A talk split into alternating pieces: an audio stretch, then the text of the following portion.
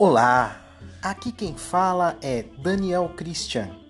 Você está no Filosofia Pós-Colonial, sua dose semanal de filosofia e pós-colonialismo.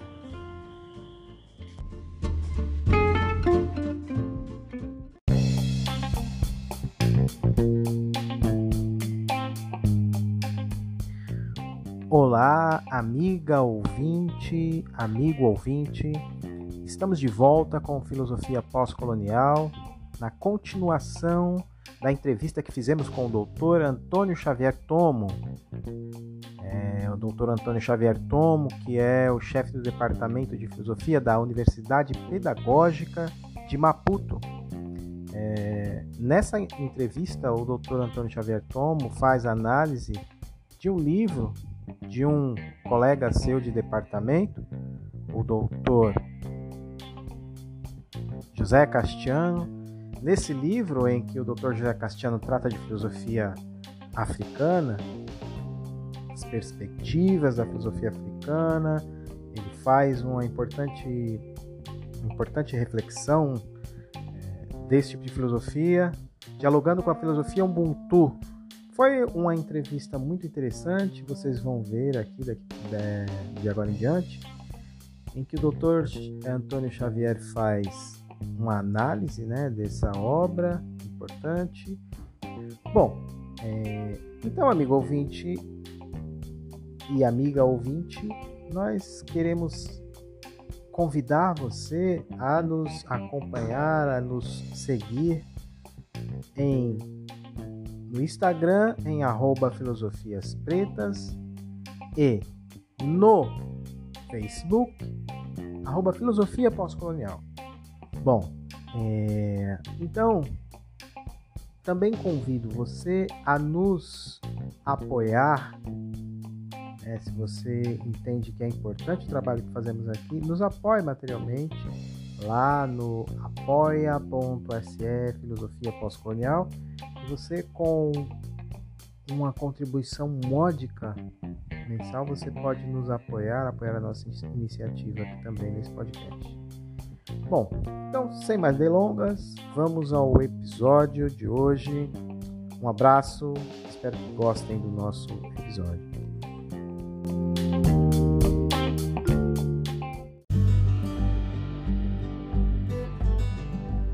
Africana, e ela pesquisa estética africana né, mais voltada para a Nigéria.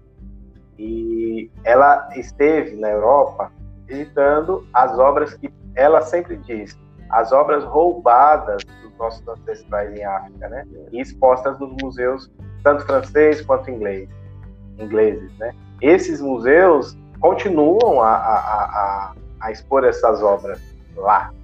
E a visitação, é, é, quer dizer, essas obras estejam visitações, acaba, eles acabam é, tendo um, um, lucro, né? Eles acabam tendo um retorno financeiro por conta dessas obras roubadas. E aí, mas no momento do discurso, o discurso é que essas, isso aí não é arte, não, essa estética não é válida.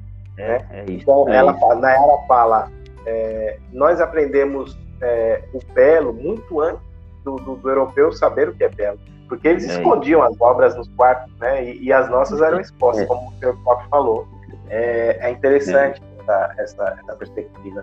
Bom, agora, é, é, mudando um pouco no rumo da nossa, da nossa conversa, eu queria que o senhor falasse um pouco sobre o panorama, panorama atual da filosofia. No artigo que você que, que tratamos aqui, né, foi o artigo do capítulo do livro, é, dizem que, quanto à inspiração filosófica, é necessário que se substitua a lógica disjuntiva do ou, né, que é a base tradicional, ou o Ocidente. Né? Então, a gente, é, é, a ideia de vocês era, é, quanto à inspiração filosófica, a gente não, a gente tem que substituir essa lógica disjuntiva do ou, a tradição africana, ou o Ocidente, né? É, pela lógica conjuntiva do E, né? E não temer a base filosófica que tem a, a tradição como, como ideia central. E o Ocidente também como, ou contraponto, ou às vezes como complementação dessa ideia, né? É, eu queria que o senhor explicasse aos nossos ouvintes qual é o objetivo dessa formulação, né, da, da substituição do ou, tradição ou ocidente, é, pelo e, né, é, a tradição e a filosofia do ocidente. E quais esses, os benefícios dessa formulação nova é, de, é, de bases epistêmicas para a filosofia africana e para a filosofia que se constrói em Moçambique? também ah. é, como, esse, como isso operará um resgate né, da tradição também. A, a ideia é que, é, de fato, o, substitu a lógica da substituição de ou para i, para nós portugueses, não sei, i não é, mas exatamente isso é, como dizem os brasileiros. A lógica é, é a seguinte: é, uh, nós pensamos que não se pode pôr aqui a questão de alternativa. Não é uma questão de alternativa. É que o pensamento africano, ele é um pensamento fundamentalmente baseado nessa lógica uh, do I, nesta loja copulativa. A ideia é que a produção filosófica africana ela deve ter em conta, sim, a tradição africana, em primeiro lugar. Precisamos ter em conta a, a nossa tradição, porque não se pode fazer filosofia, não se pode produzir um pensamento se nós não estivermos enraizados na nossa tradição, na nossa cultura. É? Falo da tradição numa perspectiva cultural. Então, precisamos de uh, perceber a nossa cultura enraizarmos a nossa cultura. Esta é a primeira base forte para você construir um pensamento, para você fazer filosofia. A segunda base forte para você fazer filosofia é o mundo no qual você vive. Eu hoje, eu agora. Então, uh, nós somos filhos do nosso tempo. E ser filho do tempo significa perceber uh, os problemas existenciais agora. Ao colocarmos essa lógica, nós pretendemos dizer: olha, a filosofia africana não deve ser uma filosofia do fechamento, como uma filosofia ocidental sempre foi, uma filosofia de fechamento, uma filosofia uh, egocêntrica, provincializada, como bem tu disseste. Então, nós estamos a dizer que não. A filosofia africana, ela, o pensamento africano, não é um pensamento provincializado. Ele é, um, é pensamento aberto. Ele abre-se ao mundo. Ele abre-se às outras culturas. Ele abre-se ao Ocidente até. Então, produzir a filosofia africana é nesta perspectiva de olhar o outro, não só olhar a si, mas também olhar o outro. E esse outro, independentemente da sua raça, da sua cor, do seu, da sua maneira de pensar, este é um outro que nós temos de estabelecer com ele a ponte, que nós temos de estabelecer com ele o diálogo, que nós temos de o perceber, que nós temos de o projetar. Então, a perspectiva que a gente coloca desta do, da, da, da, nesta lógica é mesmo a questão basilar, ou se quisermos, antilar da própria filosofia, âncora. É a própria âncora da filosofia africana. O pensamento africano é um pensamento, digamos assim, com bases fortes na ideia, por exemplo, da comunidade. Né? Da ideia da comunidade. E a ideia da comunidade, ela significa que eu não posso caminhar sem os outros. Eu não posso uh, ser. Etc. O que eu sou hoje depende em grande medida dos seres dos outros. Significa eu sou porque tu és. E o fato de você ser esse tu és, ele entra o outro, ele entra os antepassados ele entra a cultura, ele entra a natureza. Então, é esse diálogo que se estabelece entre eu e os outros, entre eu e o tu, entre eu e os meus antepassados. Então, a nossa lógica, até perceba muito bem uh, o que aconteceu, por exemplo, na África do Sul, uh, depois da apartheid. É uma questão formidável para compreender essa ideia. Uh, depois de todo o processo de subalternização, de depois de todo o processo da relação entre uh, os boers sul-africanos, o regime do apartheid, com os homens, digamos assim, depois da independência, aliás, depois de, de, de, do fim do apartheid, Nelson Mandela, quando chega ao poder, o que ele faz foi criar aquela uh, uh, aquele projeto de reconciliação que foi liderado com o bispo Desmond Tutu. Né? O bispo Desmond Tutu liderou esse processo de paz e reconciliação.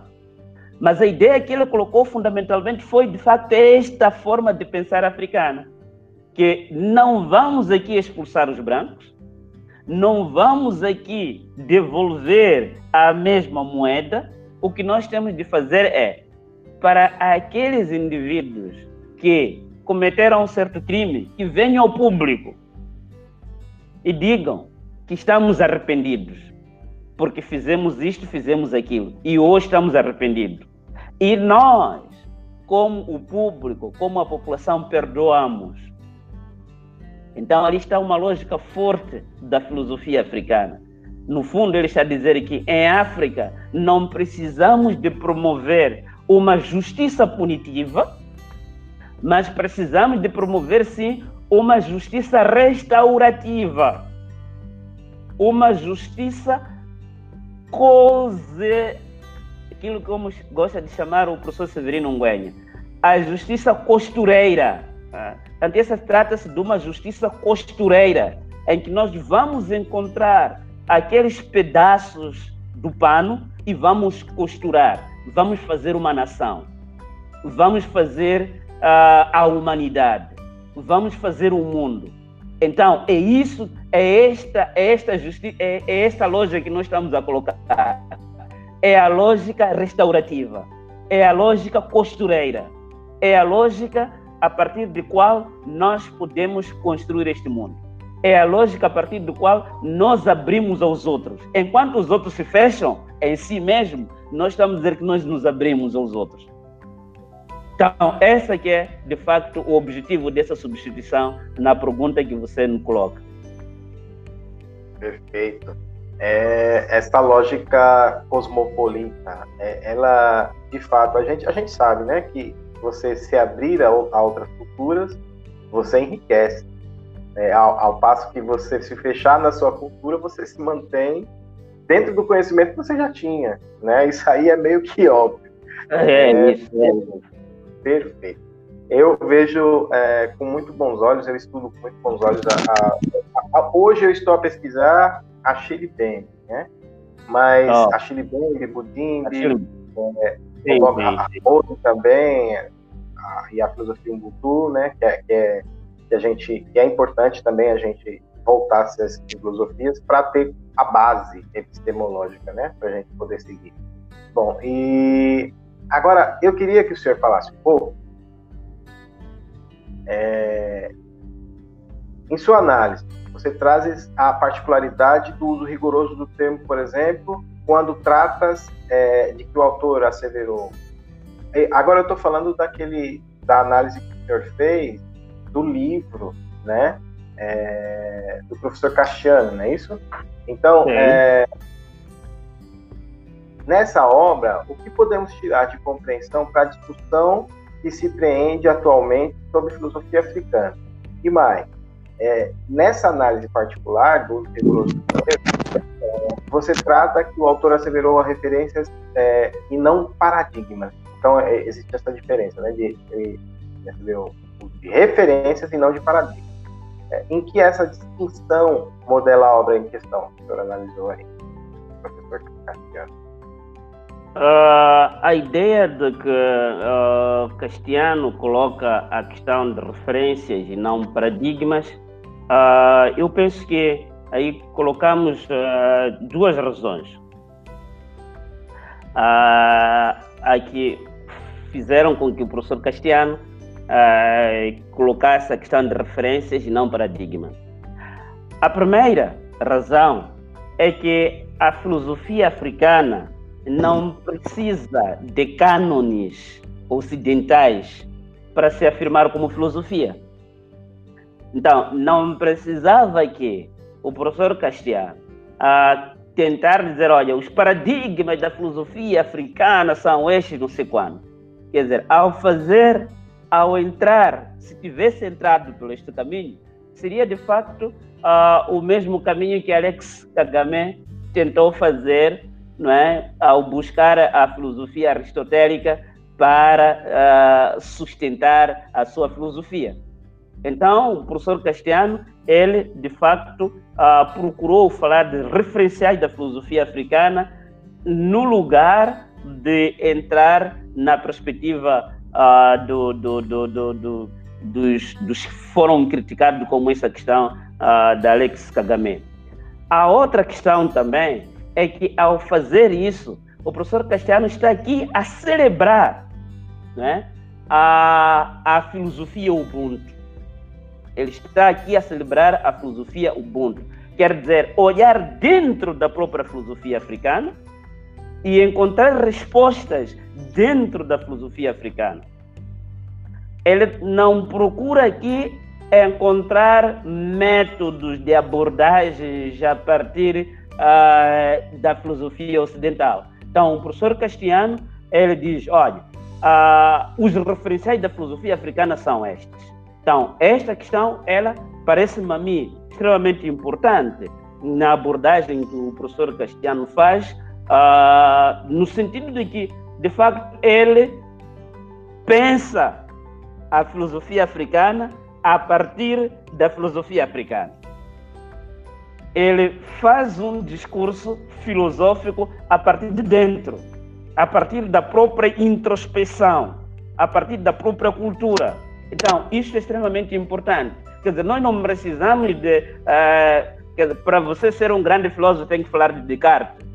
Para você ser grande filósofo, tem que, tem que, tem que, tem que recorrer às categorias, tem que recorrer aos conceitos ocidentais. Então, se você constrói a filosofia a partir dos conceitos ocidentais, assim está a fazer filosofia. Então, o professor Cassiano tentou aqui, nesta obra, dizer: não, eu posso de fato construir a filosofia a partir dos conceitos africanos.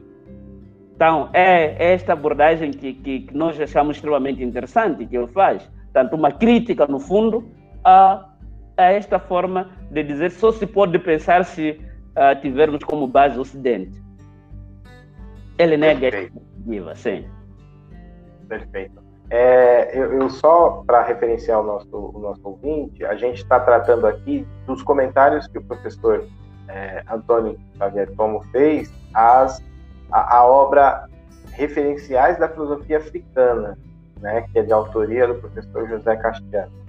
Bom, é...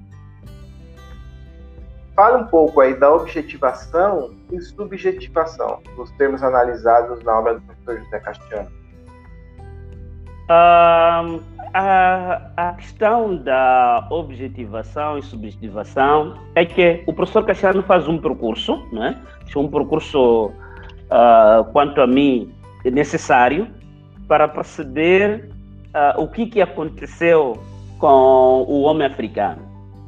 Do percurso que ele faz, ele começa de facto pela, pelo esse percurso uh, da objetivação. Então ele diz, olha, se tentarmos reparar a história do homem africano, uh, o processo do desenvolvimento do homem africano, nós podemos encontrar dois a três momentos. Então, desses momentos que ele encontra, ele diz: olha, o primeiro momento foi o momento da objetivação, que foi o resultado da, escravi da, da escravidão, o resultado da colonização o resultado da globalização, onde o eu africano se alienou a si mesmo, ao ponto de tornar estranho ao seu próprio corpo. Quer dizer, é este processo uh, de colonização, é esse processo de escravização, é esse processo em que a África ela foi construída a partir uh, da ideologia ocidental. A África foi tomada a partir do pensar do homem negro. Então diz que este primeiro momento foi o momento da objetivação. É aquele momento em que uh, o Ocidente, o homem branco, deliberadamente construiu as narrativas em torno de uma África sem cultura, construiu as narrativas em torno de uma África sem história, de uma África uh, uh, parada, né? uma África parada, uma África com uma água turva, que está lá parada, uma África pré-lógica, uma África que, bom, até primatas. O africano é o mais próximo dos primatas, né? no processo da evolução. O africano pertence àquela linhagem bíblica daquele homem mão. Então, é esta África de que nós fomos tomados como objetos do Ocidente. E nesta perspectiva da objetivação, chegou-se mesmo a um ponto de que nós, como africanos, não poderíamos uh, pensar sobre a nossa história, pensar sobre o que nós queríamos. Uh, as construções que foram feitas, os sistemas políticos que foram introduzidos, a educação que foi introduzida. Em nenhum momento o africano foi perguntado se queria isto ou não. Em nenhum momento o africano foi consultado. Então, o africano foi tomado como um bebê. O africano foi tomado como um homem pré-lógico. Então, aqui ele diz: é este processo da objetivação. Fomos tomados como um objeto. Este é o primeiro processo. E depois ele passa para o segundo processo, que é o, o, o processo da subjetivação, que gravita em torno do discurso uh, do homem negro tornar-se como sujeito da sua história e sujeito uh, do seu destino.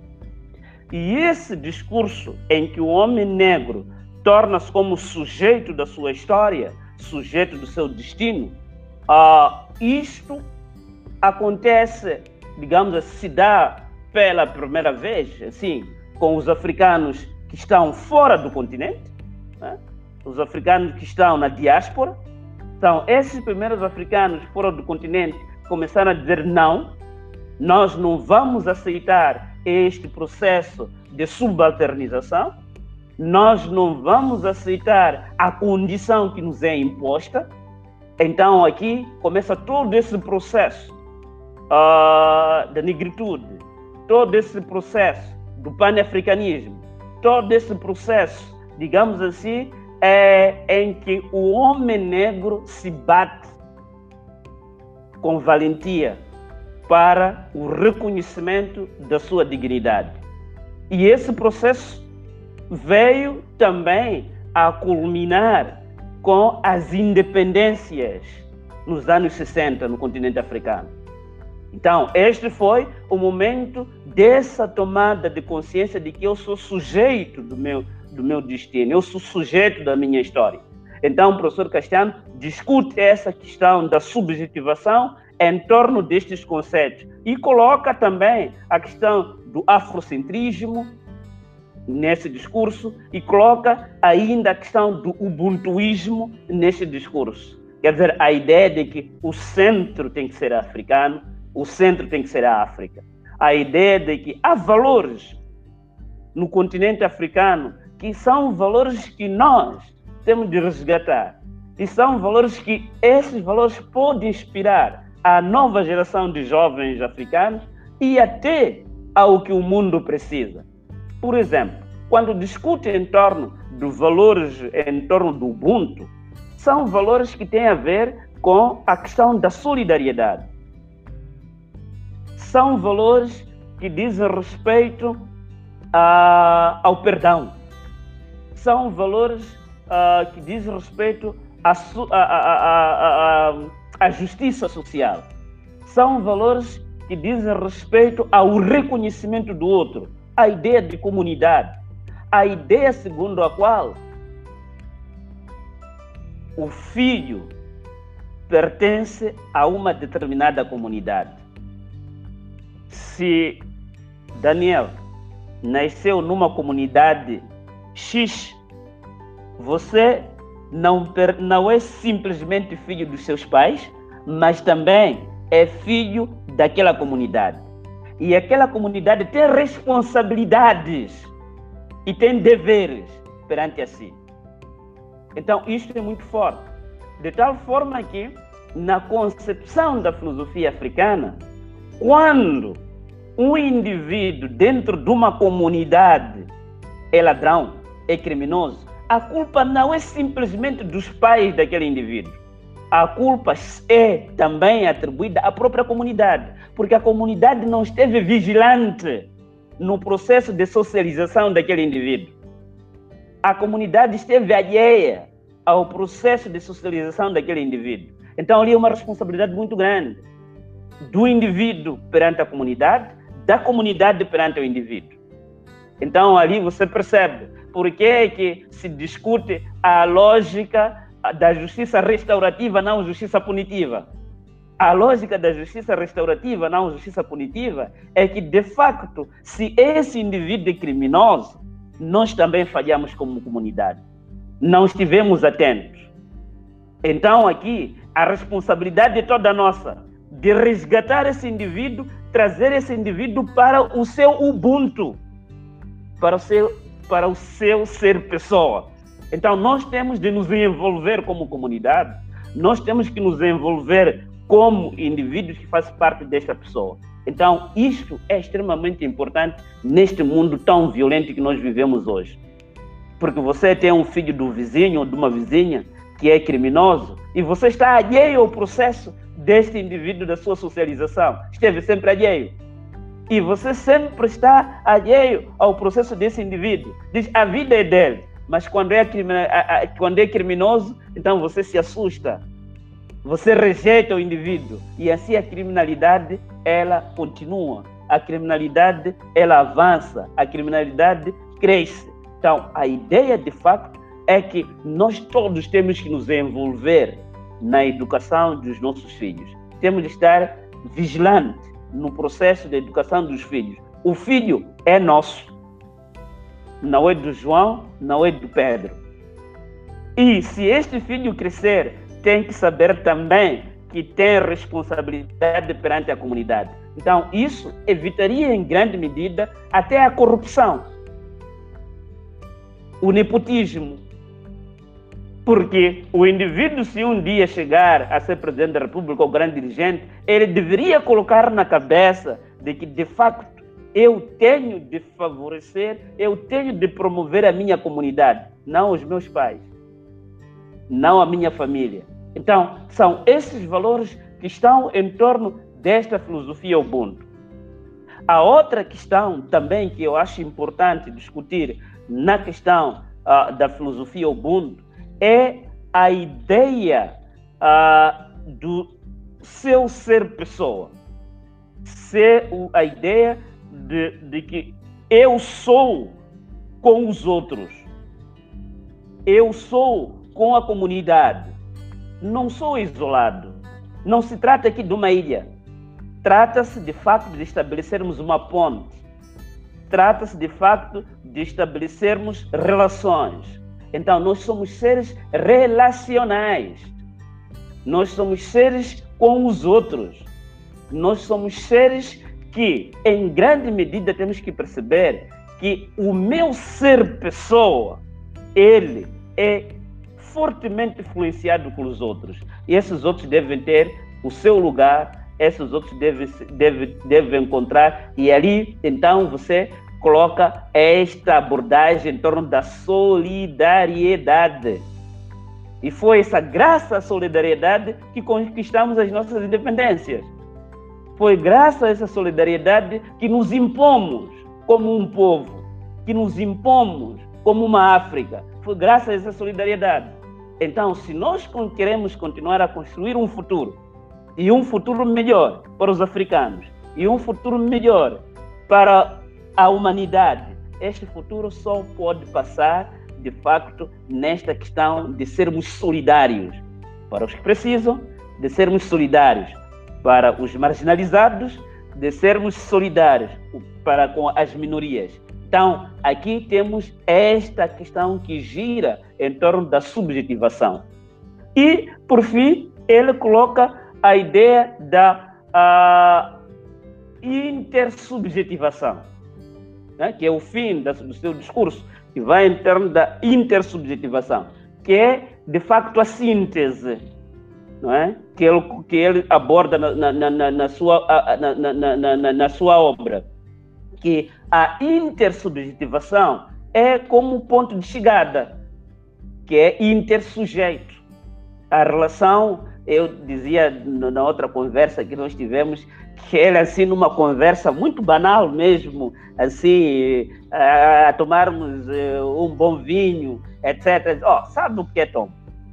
Quando eu escrevi uh, os referenciais da filosofia africana, eu tive um contato com os meus amigos brasileiros e ofereceram uma caipirinha. E o que é caipirinha? A caipirinha é uma junção entre o moderno e a tradição. Então, ele diz, é aqui onde você percebe, vais perceber melhor a ideia da intersubjetivação. Quer dizer, sim, somos africanos, sim. No fundo, quer dizer, não temos de perder de vista a nossa tradição, mas a nossa tradição tem que ser modernizada. Então, ali está a ideia da intersubjetivação. Então, nós temos de ter de vista a nossa cultura, a nossa tradição, mas essa tradição também tem de estar acoplada ao que é moderno. Então ali saiu a caipirinha.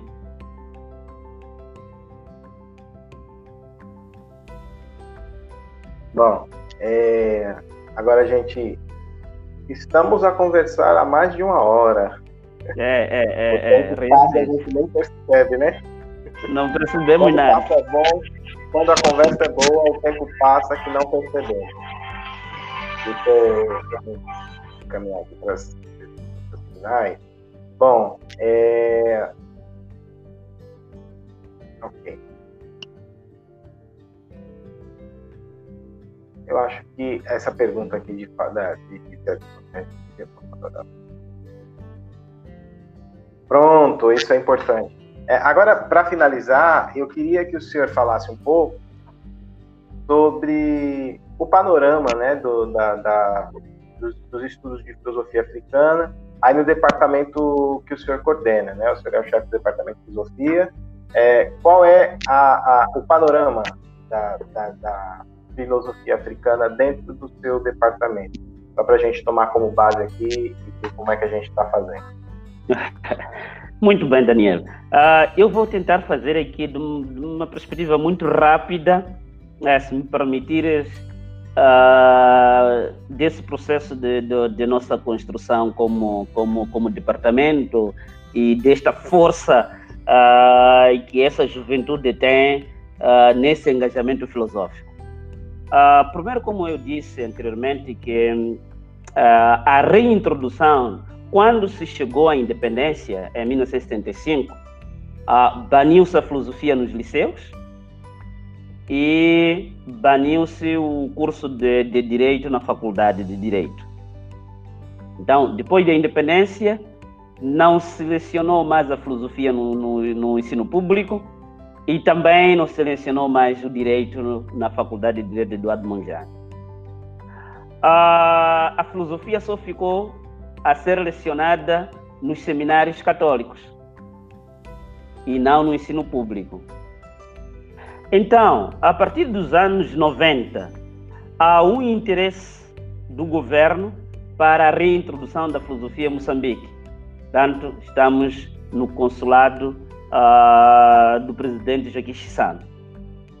E uma das figuras mais ou menos sonantes nesta área da filosofia era o professor Severino Elias Nguenha, que na altura se encontrava a trabalhar na Suíça, a dar aulas na Suíça. Então se estabeleceram vários contratos, contactos para puxar o professor Severino uh, de volta a Moçambique. E ali o professor Severino regressou a Moçambique e juntou-se também a um grupo de jovens que se encontravam a estudar na Alemanha. Trata-se do professor Castiano, uh, do professor Fabião, que faleceu, o professor Viegas também, que faleceu ao início deste ano. Então, fez um grupo desses jovens, vindo da Alemanha, e o professor uh, Severino, formado na Itália e que estive a trabalhar uh, na Suíça, e começaram a preparar um projeto de formação em filosofia, mas ali está a questão: de onde começar? Então, eles perceberam que poderiam começar por aqueles jovens que fizeram o propedêutico em filosofia, que fizeram três anos de filosofia no seminário, que já tinham uma base de filosofia forte, e a partir dali introduzir a filosofia no ensino público. Então, como no seminário eram três anos de filosofia, eles colocaram mais dois anos para completar cinco. Então, aqui o curso chamava-se de curso intensivo de formação em filosofia. Então, a Universidade Pedagógica introduziu o curso intensivo de dois anos de formação de filosofia uh, nos anos 97, 98 e, e, e, e 2000. Então, quando até 2002 foram três cursos de formação intensiva e em simultâneo o Ministério da Educação uh, fez um contato em que começamos também a trabalhar com algumas escolas secundárias que eram escolas chamadas piloto do projeto de formação do ensino de, de, de, de filosofia.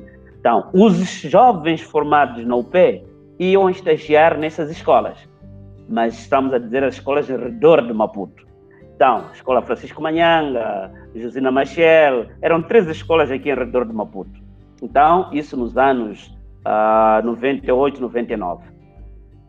E quando terminou o curso intensivo, que terminou em 2004, eu fiz parte do último curso, não é, intensivo, de dois anos, mais três que eu tive no seminário.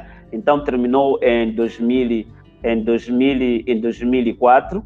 Uh, ah, comecei em 2002, terminei em 2004. Uh, ah, então, até 2004 também, todas as escolas secundárias já tinham um professor de filosofia e já estávamos a lecionar filosofia em todas as escolas secundárias neste país.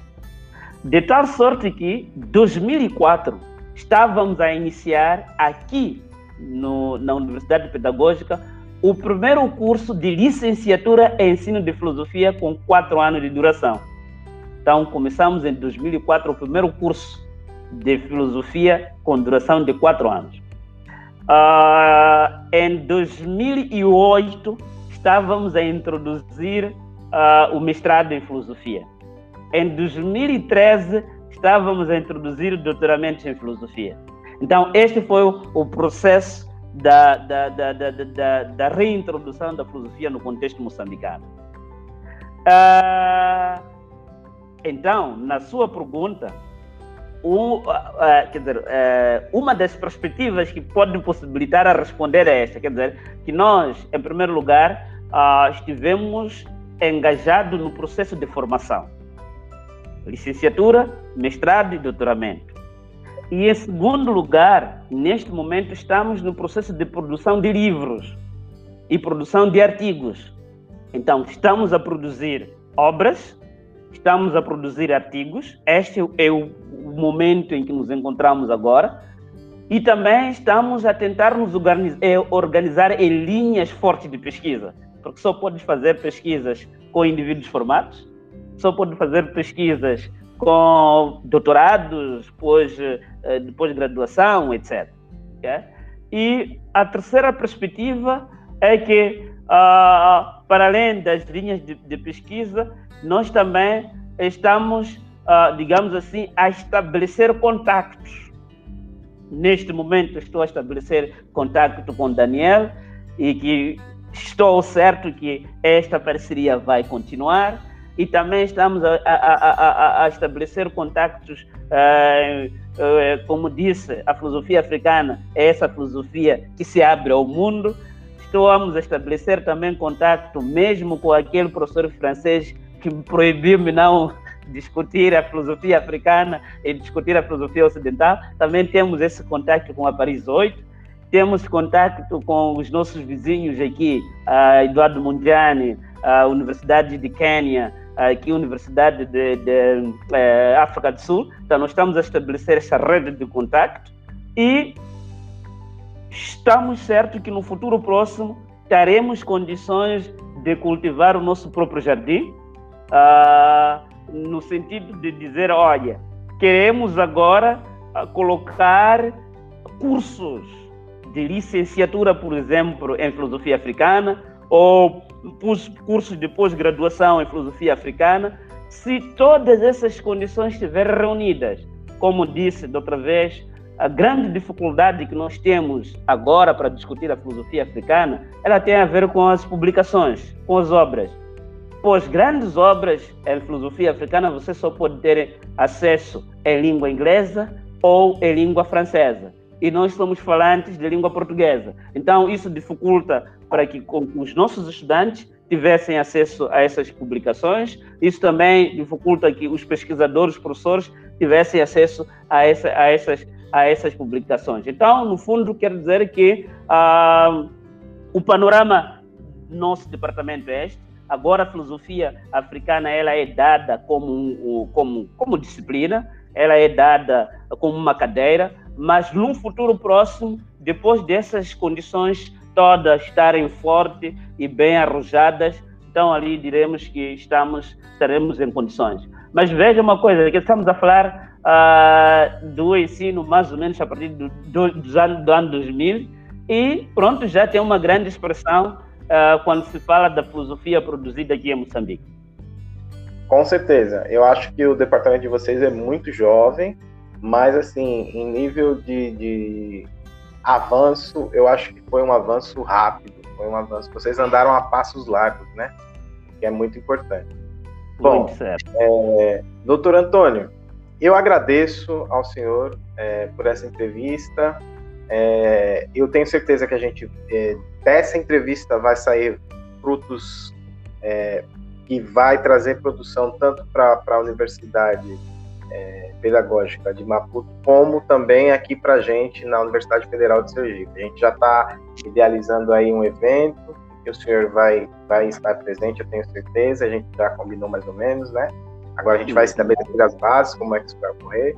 É, e agradecer imensamente aí a sua, a sua participação é, nessa entrevista e desejar sorte né, ao departamento, a sua, a sua gestão à frente do departamento de filosofia da Universidade, da Universidade Pedagógica de Maputo. E é isso. Muito obrigado. É, aprendi muito, viu, com, com essa entrevista.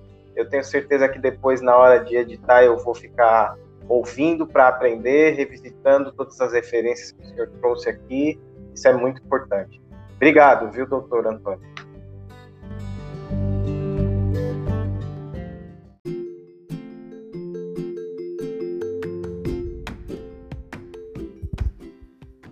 Pois é, amigo ouvinte, chegamos ao final de mais um episódio de Filosofia Pós-Colonial. Nesse episódio, entrevistamos o Dr. Antônio Xavier Tomo, foi uma entrevista, do meu ponto de vista, muito instrutiva nessa relação que temos que fazer da filosofia ocidental com a filosofia africana eh, e que não necessariamente seja venha a ser uma relação conflituosa. Podemos aí usar a lógica conjuntiva ao invés da lógica disjuntiva na formulação dessas filosofias. Bom, é, então, eu também trago a vocês aqui a informação que na, no próximo episódio nós teremos a entrevista com o Dr. Renato Nogueira. É isso mesmo, o Dr. Renato Nogueira, que foi um dos precursores da discussão de filosofia africana aqui no Brasil. Dr. Renato Nogueira é nada mais, nada menos do que orientador de Catiúcia Ribeiro, de Nayara Paula, de Azangeri, do Walter, né, também. Então, gente, é, no próximo episódio eu tenho certeza que vocês vão curtir muito essa entrevista com o Dr. Renato Nogueira. É, então, ficamos por aqui. Ainda lembrando a vocês que nos acompanhem lá em arroba Filosofias Pretas, no Instagram, e no Facebook em arroba Filosofia Pós-Colonial. Nós também temos agora um canal no YouTube onde postamos parte das entrevistas que fazemos aqui com os nossos convidados. É, arroba, é, o, no, desculpe, o canal do YouTube é Filosofia Pós-Colonial. Procure lá Filosofia Pós-Colonial no YouTube que você vai nos encontrar e as entrevistas. Inclusive fizemos com Catiúcia Ribeiro, já está lá. E espero que vocês é, venham a ter contato também lá pelo YouTube, se quiser ver a nossa entrevista. Ok? Então um abraço a todos e cuidem-se. Até o próximo episódio.